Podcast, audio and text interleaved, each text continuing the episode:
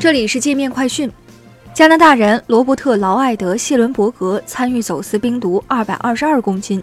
今天被大连中院一审判处死刑，没收个人全部财产。大连中院审理查明，凯姆、史蒂芬与周先生等人实施有组织的国际贩毒活动，控制着中国境内平安银行、招商银行的两个账户，为其毒品犯罪提供资金支持。二零一四年十月中旬，凯姆雇佣翻译徐某为其工作，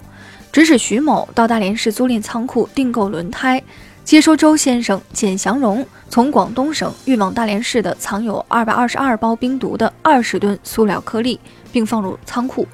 同时告知徐某将委派一名外籍人士处理此批货物。同年十一月十九号，凯姆指派谢伦伯格到大连与徐某会合。你将毒品藏匿在轮胎内胆中，走私至澳大利亚。此后，谢伦伯格要求徐某代其购买了用于将毒品与轮胎内胆重新包装的工具，订购了轮胎、内胎和二手集装箱。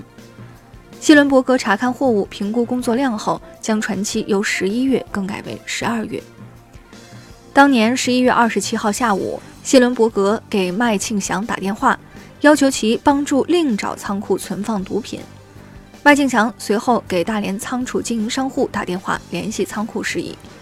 二十九号，徐某向公安机关报案。谢伦伯格察觉后，于十二月一号凌晨离开酒店，前往大连机场，准备逃往泰国。途中，谢伦伯格扔掉手机 SIM 卡，更换新的 SIM 卡。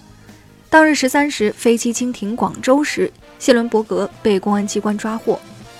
经鉴定，公安机关查获的二百二十二包冰毒净重二百二十二点零三五千克。该案涉及的凯姆、史蒂芬与周先生等三名毒贩在逃，参与贩毒的麦庆祥、简祥荣已分别被判死缓和无期徒刑。收听更多精彩内容，下载界面新闻 APP。